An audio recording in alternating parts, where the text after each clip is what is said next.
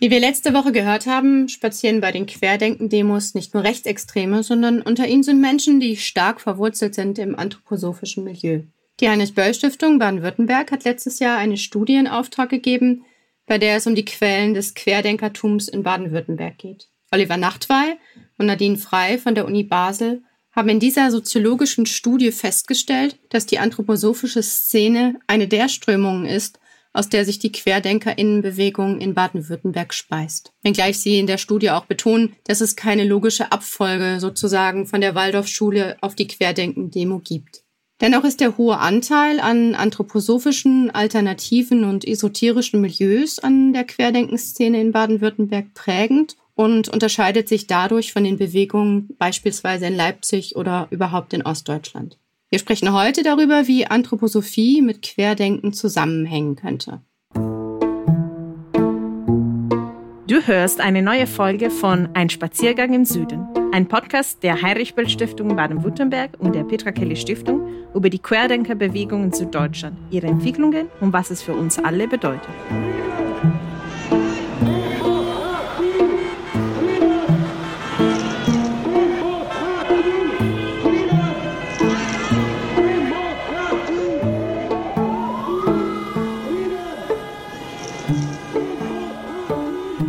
Heute reden wir mit Dr. Dietrich Kraus. Er ist Journalist sowie Redakteur und Autor der ZDF-Satiresendung Die Anstalt. Für seine journalistische Arbeit wurde er mit dem Grimme-Preis und dem Deutschen Fernsehpreis ausgezeichnet. Im Buch Fehlender Mindestabstand, die Corona-Krise und die Netzwerke der Demokratiefeinde von Matthias Meissner und Heike Kleffner schrieb er den Beitrag Wir können alles außer impfen, warum Querdenken eine Stuttgarter Vorwahl hat. Das Buch verlinken wir dir in den Show Notes es erschien 2021 und enthält Beiträge von Michael Blume, Katharina Nokun, Matthias Quent und vielen anderen, die sich mit diesem Thema auseinandersetzen. Und wir übrigens auch als Gast Ihnen in unserem Podcast-Reihe haben. Ja, wunderbar. Herzlichen Dank, dass du dich auch Zeit für uns genommen hast.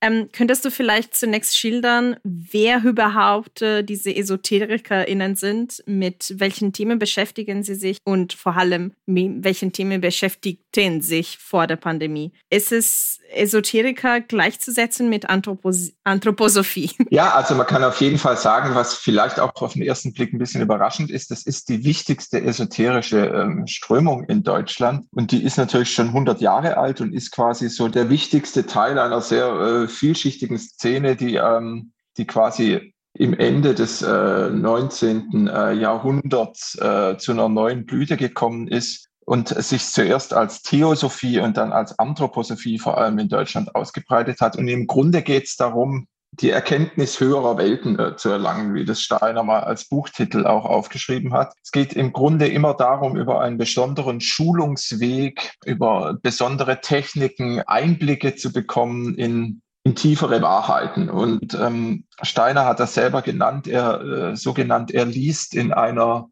in einem feinstofflichen Buch der Akasha-Chronik, da sind die ganzen Weltgeheimnisse aufgeschrieben und dort konnte er sie also alle ähm, lesen und aufschreiben. Und es ist auch ein bisschen das Ziel des anthroposophischen Schulungswegs selber zu diesen, ähm, zu diesen höheren Erkenntnissen zu kommen, die immer so in Konkurrenz im Grunde zu den äh, herkömmlichen empirisch nachprüfbaren äh, Tatsachen stehen. Aber so kann man eigentlich zusammengefasst sagen, das macht äh, Esoterik aus. Man will erkennen, was hinter allem steht und weiß dann auch, was hinter allem steht und wie alles mit allem zusammenhängt. Und das ist ja eine große Aufgabe, da hat man viel zu tun. Gibt es grundsätzliche konkrete Themen oder ist es insgesamt diese Herangehensweise? Und was für Menschen sind Teil davon? Also wie gesagt, es gibt die Anthroposophie ist quasi so ein bisschen die Urmutter der neuzeitlichen Esoterik. Dann gab es X äh, natürlich in den äh, auch im Folge der 68er Bewegung sehr viel solche spirituellen esoterischen äh, Trends oder Bewegungen, die können wir jetzt gar nicht gut äh, über einen Kamm scheren, aber es geht schon immer darum, quasi meditativ, äh, intuitiv ähm, mit höheren Welten Kontakt aufzunehmen. Und bei Steiner ist es äh, einfach äh, ganz konkret äh, so, dass er eine Art Evolutionslehre der, der Menschheit äh, dort geschaut haben will. Nicht nur der Menschheit, sondern des Planeten, die sich alle auf einem Entwicklungsweg äh, zu immer höherer Vervollkommnung befinden. Die Planeten werden wiedergeboren, die Menschen werden wiedergeboren, die Rassen werden wiedergeboren und alles soll quasi dazu dienen, dass am Schluss der Mensch ein fast gottgleiches äh, Wesen äh, wird. Und äh, das hat sich dann eben ähm, in sehr viele Einzelbereiche und praktische Bereiche aus, äh, ausbuchstabiert. Und das führt auch dazu, dass eben äh, Kritiker sagen, das ist so eine Schlaumeier-Bewegung, auch so eine Esoterik, weil die können zu allem was sagen, ohne dass sie eigentlich es studiert haben müssen. So ging es auch Steiner, der hat zum Beispiel seine landwirtschaftlichen Erkenntnisse mehr oder weniger, er hatte einen Auftrag, einen Vortrag zu halten und hat ihn mehr oder weniger die Nacht zuvor, weil er überhaupt nicht aus dieser Branche kam, einfach die Nacht zuvor zu Papier gebracht. Und äh, das wurde dann als landwirtschaftliches äh, Fachwissen in Anführungsstrichen, äh, wird das bis heute durch die Bewegung gereicht und wird praktiziert. Und es ist schon sehr kurios und grotesk anzusehen, wie das dann eigentlich in der Praxis entstanden ist. Du hast dich mit äh, QuerdenkerInnen in Baden-Württemberg und insbesondere in Stuttgart beschäftigt. Warum sind mhm. QuerdenkerInnen verstärkt im Süden repräsentiert? Warum in Stuttgart?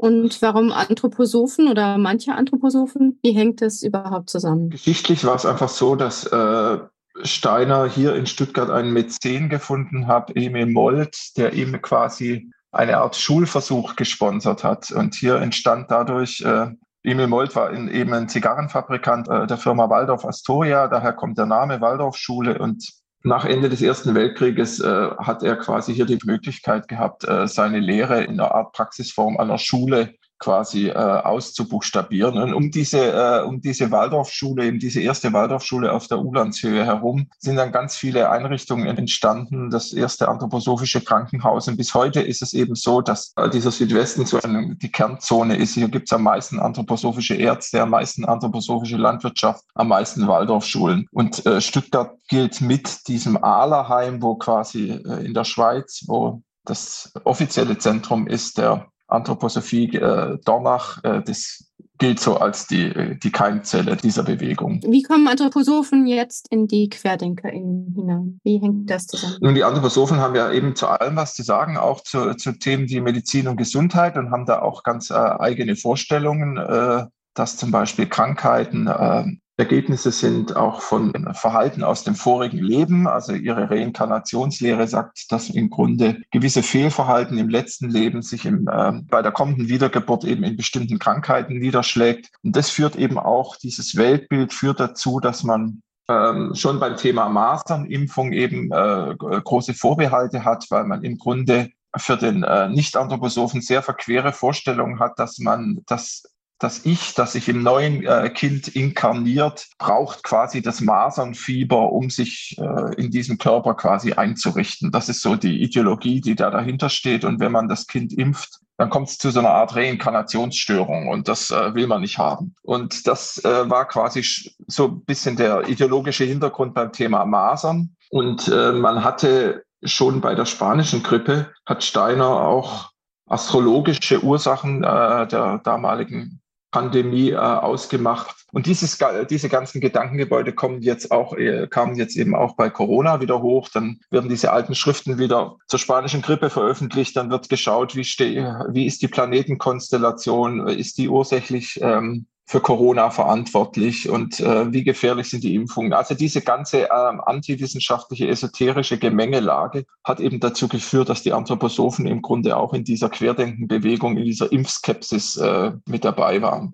Jetzt wissen wir auch, dass in der Querdenkenbewegung auch Menschen ähm, mitlaufen, die rechtsextreme Überzeugungen haben. Kannst du was dazu sagen, warum sich viele Menschen, die der Anthroposophie anhängen, sich nicht ausreichend ähm, von der rechtsextremen Szene abgrenzen, ähm, wohl wissend, dass die Demonstrationen für die eigenen Zwecke genutzt werden. Sind deren, sind denen die Einflüsse egal oder ja, wie verhalten sie sich diesbezüglich? Die Anthroposophie ist da äh, auch gespalten in dem, also grundsätzlich in dem Umgang mit Corona es gab da immer starke Auseinandersetzung, einerseits zwischen dem Waldorfverband, der quasi am meisten in der Öffentlichkeit steht, der auch mit den Behörden im Grunde ja kooperieren muss. Der muss auch schon die Masernimpfpflicht äh, im Grunde durchsetzen, obwohl das eigentlich gegen die reine anthroposophische Lehre verstößt. Das heißt, da gab es von Anfang an Leute, die, die bereit waren, die äh, staatlichen Maßnahmen mitzutragen. Und dann gibt es aber so einen harten ideologischen Kern, die das eben aufgrund der Lehre von Steiner äh, überhaupt nicht so sehen. Und dieser Riss geht also, denke ich, äh, mitten durch die Bewegung, aber die Verbindung nach rechts ist einfach,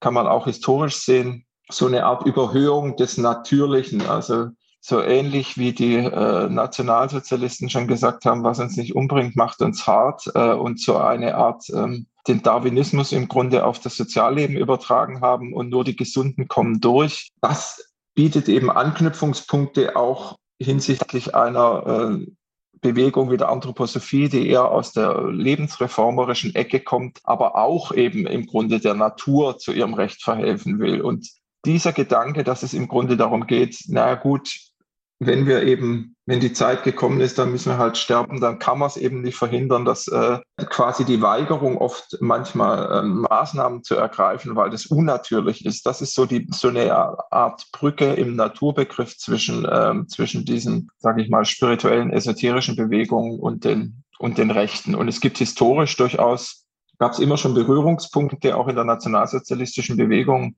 Gab es äh, Anhänger der Anthroposophie, Rudolf Hess, es gab einen Demetergarten im KZ Dachau, es gab auch äh, Himmler, der äh, gesagt hat, er interessiert sich für diese Form des Landbaus. Man hat versucht, auch diese äh, Form der der Medizin quasi einzugemeinden und so eine Art germanische Medizin zu schaffen, hat man eine Zeit lang versucht, bis man gemerkt hat, das funktioniert nicht so richtig. Also ist, und es gibt natürlich auch im, im Kern der Anthroposophie eine Rassenlehre, die anders ist als die nationalsozialistische, aber es gibt äh, eben eine ganz klare Hierarchisierung äh, von Rassen in den Schriften von Steiner. Und von daher gibt es quasi einerseits im ideologischen Korpus der Anthroposophie äh, Berührungspunkte nach rechts, und es gibt aus dieser quasi Wissenschaftsskepsis, aus diesem Anti-Mainstream-Denken heute, also ohne dass die Leute im Grunde so richtig Ideologie dieser Anthroposophie durchdringen, aber diese Grundhaltung, wir sind irgendwie hier in einer Waldorfschule, die keine Staatsschule ist, das bringt schon so eine gewisse oppositionelle Grundhaltung gegenüber dem Staat, äh, bringt man da quasi mit und die wurde ja auch so ein bisschen angetriggert äh, in dieser Querdenkenbewegung und von daher denke ich, muss man da unterscheiden. Es gibt diese geschichtlichen, ideologischen Übereinstimmungen mit rechts und es gibt so eine Art ähm, automatisiertes Querdenken und Oppositionstum, das dann quasi sich auch überschneidet mit so Rechten, die ja auch ja, natürlich die System, jede Gelegenheit nutzen, um so eine Art Systemfrage zu stellen. Wir haben bisher vor allem äh, auf die Lage in Stuttgart fokussiert und insgesamt auf die Bewegung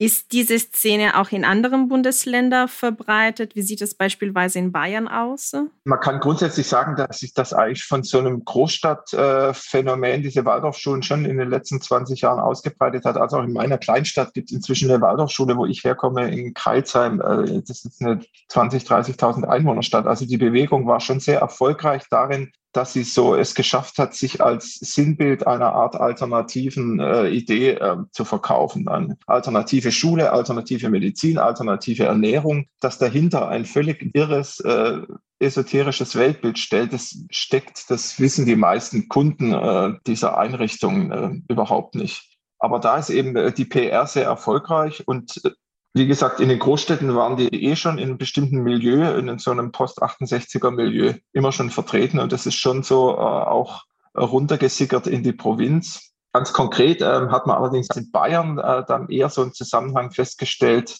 in Oberbayern so zur Heilpraktiker-Szene. Also da ist eine unheimlich starke ähm, Dichte von Heilpraktikern, wo es, glaube ich, wenn ich die Zahl richtig erinnere, doppelt so viel Heilpraktiker wie, wie Hausärzte gibt.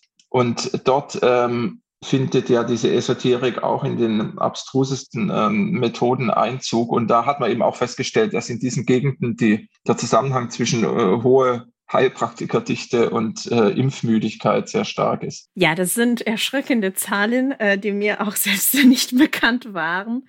Es stellt sich dann natürlich die Frage, inwieweit diese Szene und, und diese ganze Ideologie, die sie verbreiten, gefährlich sind. Also äh, natürlich, wir haben die Konsequenzen gesehen, dass das äh, die Impfrate in der Gegend, wo, wo, wo sie auch verbreitet sind, am niedrigsten ist. Und das ist natürlich eine Gesundheitsgefahr für allen, für, für die Gemeinschaft. Aber gibt es weitere Konsequenzen? Verbreiten sie beispielsweise auch weitere Verschwörungsmythen? Naja, das ist halt so eine Rutschbahn, sage ich mal. Also diese Pandemie hat quasi so ja eine gewisse Szene angetriggert und zusammengebracht, die sich dann gefunden hat und, sage ich mal, ähm, ein Teil davon immer weiter radikalisiert und hat ja dann auch zur Gründung dieser Partei die Basis geführt, die auch äh, stark äh, von den Anthroposophen geprägt ist. Und da muss man ähm, schauen, wo sich das hinentwickelt. Ich denke, da stellt sich schon die Frage, wie, wie groß die staatliche Toleranz oder sogar die staatliche Förderung von so Irrationalismus eigentlich sein darf, sein muss. Das heißt,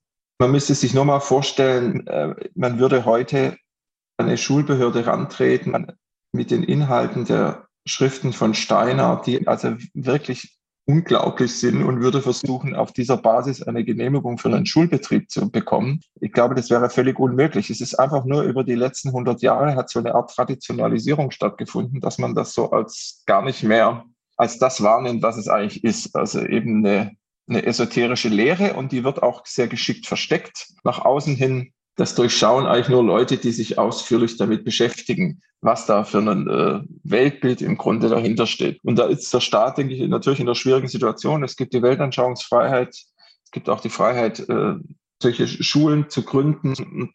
Gleichzeitig muss man sehen, dass man hier im Grunde, ja, wen man da nähert mit Steuergeldern. Sie dürfen völlig eigene Lehrpläne veranstalten, ähm, wo dann teilweise eben ich habe da eine Dokumentation vor Jahren mal gedreht, wo eben noch äh, gelehrt wird, dass die Geschichte in Atlantis beginnt und ähm, ähm, einfach völlig kruden esoterischen Unsinn. Das wird alles nicht wirklich kontrolliert. Es gibt keine Schulbücher. Es gibt nur Lehrerseminare, wo im Grunde auf der Grundlage von Steiner, wo die Leute so eine Art Ausbildung äh, bekommen in Anthroposophie und dann aber quasi auf Schüler losgelassen werden und diese Schüler von Klasse 1 bis 9 unterrichten. Und dafür bekommt man, gibt man sehr viel staatliche Gelder aus und die Leute denken noch, sie tun ihren Kindern was besonders Gutes. Also da hat sich, finde ich, eine ungute ähm, Mischung herausgebildet, dass man sowas in dem Ausmaße unterstützt. In der Medizin ist es genauso. Es wurde quasi in den 70er Jahren verfügt, dass diese ganze Medizin der Anthroposophen und Homöopathen keinen Wirkungsnachweis erbringen muss und trotzdem in Apotheken verkauft werden darf. Das heißt, man gibt hier quasi ein Gütesiegel ab, das ist ein Medizinprodukt, obwohl da gar nichts drin ist oder eben nur mhm. Esoterik drin ist. Und das sind lauter so ähm, Felder, wo man sagen muss, äh, müsste hier nicht eine härtere Grenze gezogen werden oder fördert man da nicht im Grunde die Wissenschaftsskepsis, die dann eben, von der man nicht weiß, wo die dann irgendwann hinläuft wenn es um die eigene Gesundheit geht, sagt man, okay, das ist jedem sein eigenes Bier. In der Pandemie wird plötzlich die Sorge um die eigene Gesundheit auch ein soziales Problem. Das heißt, wenn ich mhm. sage, ich lasse mich nicht impfen, wird das auch zu einem politischen Problem. Und da hat man dann eigentlich zum ersten Mal gesehen, wie, ja, wie gefährlich äh, das auch werden kann. Und wie gesagt, diese Bewegung ist so, da, diese Lehre ist so irre, da kann man, da kann man eine rechtsrassistische äh, Bewegung draus stricken, da kann man so eine Pseudo-Alternativbewegung draus stricken, je nachdem, wer da im Grunde das Sagen hat. Und es gibt auch viele Rechte, mhm. äh, viele Rechte, die ihre Kinder auf Waldorfschulen schicken, weil sie das im Grunde als die eigentliche ähm, germanische Schule sehen. Und mhm. ähm, das heißt, diese Bewegung kann ist sehr vielseitig, sage ich mal. Ich finde total krass, dass, dass du auch von staatlicher Forderung was gesagt hast. Mir wäre vielleicht interessieren, inwieweit das ähm, einen politischen Einfluss hatte. Also im Sinne von, ja, welche Parteien sind am meisten davon betroffen? Ich habe beispielsweise so einen Artikel von 2020 gelesen, dass einige ÖDP-KandidatInnen ähm, oder VertreterInnen in Nürnberg ähm, da bei den, bei den Demos mitmarschiert sind. Inwieweit hat das selbst ein, eine, eine staatliche ähm, Repräsentanz, Anerkennung. Also ich meine, das ist natürlich nicht dieselbe Bewegung, aber ähm, beispielsweise in den USA, QAnon hat einige Vertreterinnen selbst im Parlament jetzt gewählt. Äh, entwickelt sich äh, so etwas in der Richtung auch hier in Deutschland oder ist das immer eher in der Gesellschaft verbreitet und eher toleriert? Nee, man kann schon sagen, die Grünen waren eigentlich ursprünglich der, ähm, der Arm, sage ich mal, der Anthroposophie. Also bei dem Gründungsparteitag der Grünen in Baden-Württemberg in den äh,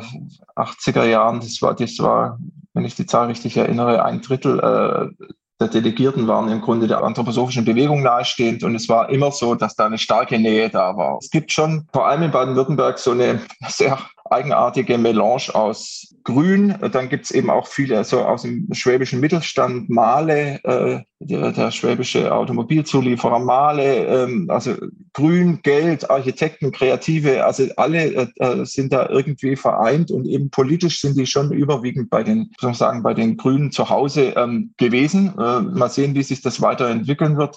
Im Moment hat sich die Auseinandersetzung, also die an der in der Öffentlichkeit äh, sichtbar war, war eher die, wo es darum ging, um die Homöopathie. Aber auch da hat sich ja, zeigt sich, dass da die grüne Jugend das inzwischen kritischer sieht als die, äh, sage ich mal, das Establishment, dass das eher dass da die Bälle flach halten will, weil sie weiß, das ist eigentlich unsere Kundschaft, unsere Wählerschaft. Und es wird halt ganz spannend sein zu sehen, wie sich die Grünen da verhalten, weil sie natürlich sagen, ähm, sie wollen einerseits die Wissenschaftspartei sein und äh, legen Wert darauf äh, beim Thema Klima, dass man äh, äh, auf die Wissenschaft hört, dann kann man natürlich nicht gleichzeitig quasi diesen kruden Unsinn äh, von Demeter-Landbau, Homöopathie, anthroposophischer Medizin und so weiter eigentlich dulden. Und das ist aber natürlich eher so eine pragmatische Machtfrage. Da duckt man sich weg, weil das natürlich eigentlich letztlich einem nur politisch schaden kann, weil einem ein paar Leute von der Stange gehen.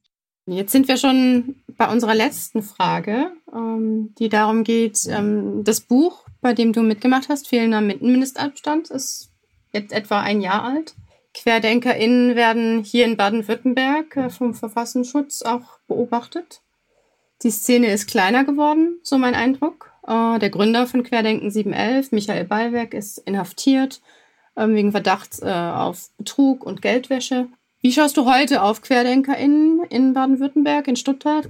Kannst du neue Entwicklungen, zum Beispiel seit dem Beginn des Kriegs gegen die Ukraine, erkennen? Gibt es neue Themenfelder, auf die sich die Szene konzentriert? Ja, also natürlich die in der öffentlichen Wahrnehmung sind die sehr viel, ähm, sehr viel äh, unbedeutender geworden, aber sag ich mal so die, die Reste und das, was so publizistisch sich etabliert hat, stürzt sich jetzt, äh, kann man schon sagen, auf diesen Ukraine-Krieg und macht da so das nächste Fass auf, wo man eben auch da so eine Art Grundsatz-Oppositionshaltung bezieht und eben äh, bemüht, sich äh, wieder sogenannte herrschende Narrative in Frage zu stellen und zu sagen, ist das wirklich so einfach, äh, dass da die Russen die Ukraine überfallen haben? Da muss man doch auch das und das sehen. Also die tut sich schon so ein bisschen ähm, ähnlich wie bei der AfD rauskristallisieren, dass das eine Bewegung ist, die einfach so nach Themen sucht, wo man im Grunde so immer wieder die Systemfrage oder so eine Grundsatzopposition äh, darstellen kann und versuchen dadurch quasi ja, Leute bei der Stange zu halten. Darf ich eine Extra-Frage stellen? Sehr gerne. Als du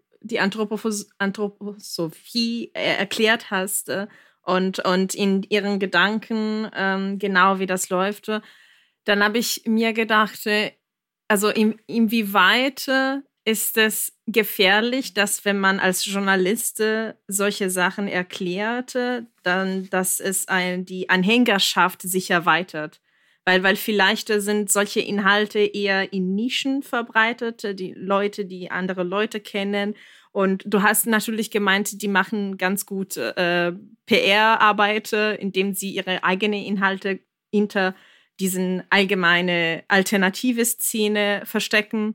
Aber ist das ähm, ja eine, eine, eine Frage, die du und deine KollegInnen äh, euch stellte, inwieweit das quasi sie weiterhilft? Ich glaube, also da bin ich anderer Meinung. Ich glaube schon, dass ähm, es macht ihnen eher Probleme, weil das eigentlich überhaupt niemand, also jeder, der das mal im Original gelesen hat, äh, kann man einfach nur den Kopf schütteln. Das ist einfach so verrückt. Mhm. Äh, dass das keine Werbung ist. Deswegen muss man, müssen ja die Anthroposophen immer versuchen, diese irre Lehre ein bisschen in so allgemeinen Floskeln, äh, hinter allgemeinen Floskeln zu verstecken. Ähm, das ganz klar zu benennen und zu sagen, wie verhaltet ihr euch, ist das wirklich die Grundlage eures Denkens? Äh, das muss man, muss man, finde ich, im Gegenteil noch viel stärker machen. Ähm, gerade die rassistischen äh, Kerne, die, da gibt es so eine windelweiche Erklärung, wo man sich ein bisschen davon distanziert, aber im Grunde macht diese sogenannte Evolutionslehre in Kern dieser Lehre aus. Das heißt, äh, man darf die auch nicht so einfach ähm, davonkommen lassen, genauso wie bei einer Reinkarnationslehre, muss ich vorstellen, es gibt Behinderteneinrichtungen, anthroposophische Behinderteneinrichtungen, die betrachten ähm, Behinderung im Grunde als einen, wie als eine Strafe von Fehlverhalten aus dem letzten Leben. Also so eine menschenfeindliche Ideologie, dass man denen quasi offiziell die Betreuung von äh, gehandicapten Menschen übergibt, das finde ich einfach äh, fahrlässig und deswegen müsste da schon ein sehr kritischer äh, Blick drauf geschärft werden, was ist der Kern dieser Lehre und wollen wir das wirklich unterstützen mit Geld, mit Einrichtungen, mit, ja, mit Manpower. Krass. Aber danke. Ich glaube, dem Beispiel zeigte nochmal deutlich, äh, wie das Ganze verrückt ist und einfach unmöglich, unmenschlich. Ja, aber es lohnt sich das wirklich, sich das mal, man glaubt es zuerst nicht. Ich konnte, als ich mich zum ersten Mal mit dem Thema beschäftigt hat, das äh, konnte ich gar nicht aufhören zu lesen, weil das so eine Art mhm. Grusel, äh, Gruselsucht auslöst, weil man immer denkt, das wird, äh, wird ja immer noch verrückter und noch verrückter. Und man wirklich so ein bisschen das Problem hat, dass die Leute einen dann selber für einen Spinner halten, aber man gibt wirklich nur diese Inhalte wieder, äh, die hinter dieser ganzen Lehre stehen. Und die sind so abseitig und auch, mhm. wie ich finde, menschenfeindlich, dass es einfach nicht gerechtfertigt ist, da wegzugucken, sondern die, die müssen im Gegenteil im Grunde in, in den Kern des Diskurses mal gestellt werden, weil das ist die Grundlage von allem, was dort äh, betrieben wird. Mhm. Und ähm, dem mussten sich ja alle stellen. Ich meine, auch die, die christlichen Kirchen mussten, äh, sich, äh, mussten ihr Verhältnis zur Wissenschaft erklären und so weiter. Und ohne das jetzt auf eine Stufe stellen zu wollen, aber mal diese esoterischen äh, Bewegungen, die transportieren letztlich in ihrem Kern wenn man die Lehre, die, ihre eigene Lehre ernst nimmt, äh, was, äh, wie ich finde, menschenfeindliches, äh, und darüber sollte man sprechen. Ja, absolut. Danke dir. Ja, wir haben heute auf die Besonderheiten der Querdenkenbewegung geschaut und warum viele Menschen aus dem Anthroposophie-Milieu bei der Bewegung mitlaufen. Manches lässt sich historisch-ideologisch erklären, aus den Lehren Rudolf Steiners heraus. Und manches wird vielleicht ein bisschen verständlicher mit dem Wissen, dass wir hier Menschen begegnen, die eine oppositionelle Grundhaltung haben. Die Szene scheint in der Öffentlichkeit kleiner geworden zu sein, aber sie greift äh, neue Themen auf, wie eben auch den Krieg gegen die Ukraine. Ja, das war's für diese Folge. In der nächsten werden wir mit Michael Natke vom Kulturbüro Sachsen über die Unterschiede der Bewegung zwischen Süd und Ost reden. Abonniere unseren Podcast unter Petra Kelly Stiftung in der Podcast-App deiner Wahl, um immer die neuesten Folgen zu hören. Wir sind Sabine Demser und Carmen Romano und sagen Tschüss und bis zum nächsten Mal.